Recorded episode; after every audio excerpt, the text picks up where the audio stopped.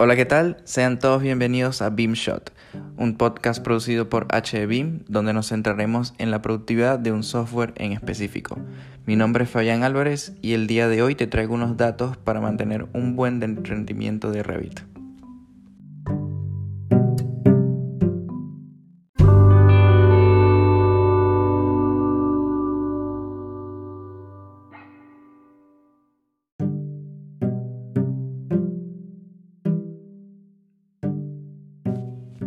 Para todo el que trabaja con un software, sabe que es esencial hacer algunas tareas de limpieza para obtener mejor rendimiento de este. Por eso te recomiendo hacerle mantenimiento a lo siguiente. Número 1. Archivos locales Revit. Al trabajar en un entorno de trabajo compartido, Revit creará automáticamente archivos locales en las computadoras del usuario en la carpeta Documentos. Este proceso hará que el archivo local de Revit, es decir, el archivo de, trabajo en progreso, sea una copia del archivo central de Revit con la adición de su nombre en el nombre del archivo, el nombre del de, eh, usuario.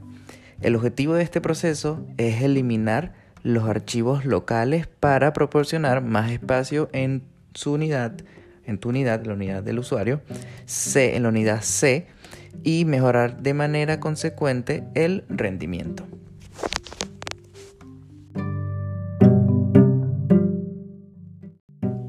Número 2. Archivos temporales de Windows. Las aplicaciones que utiliza el usuario normalmente crean archivos temporales y con frecuencia. Por lo tanto, los usuarios deben eliminarlos de forma regular. Antes de ejecutar este proceso, asegúrate de que todas las sesiones de Revit estén cerradas.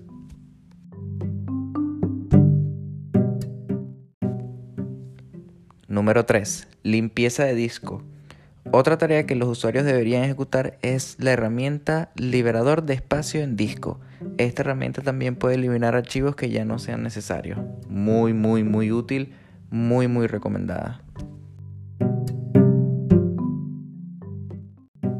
Número 4. Una de mis favoritas y la que nunca falla. Reiniciar Revit.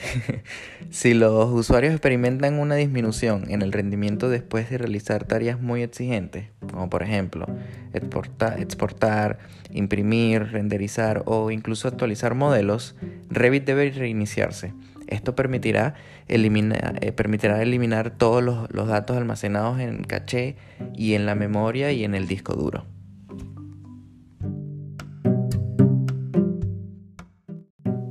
Por último, recomendamos que los usuarios reinicien sus computadoras todos los días o al menos cada dos días para permitir que el sistema se limpie, elimine los archivos temporales y se actualice.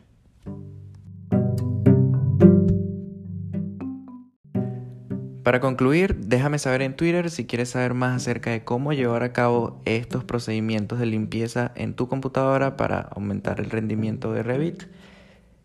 Y Síguenos en nuestras cuentas de Twitter como arroba Hablemos de BIM y en Instagram como HDBIM. Gracias, chao.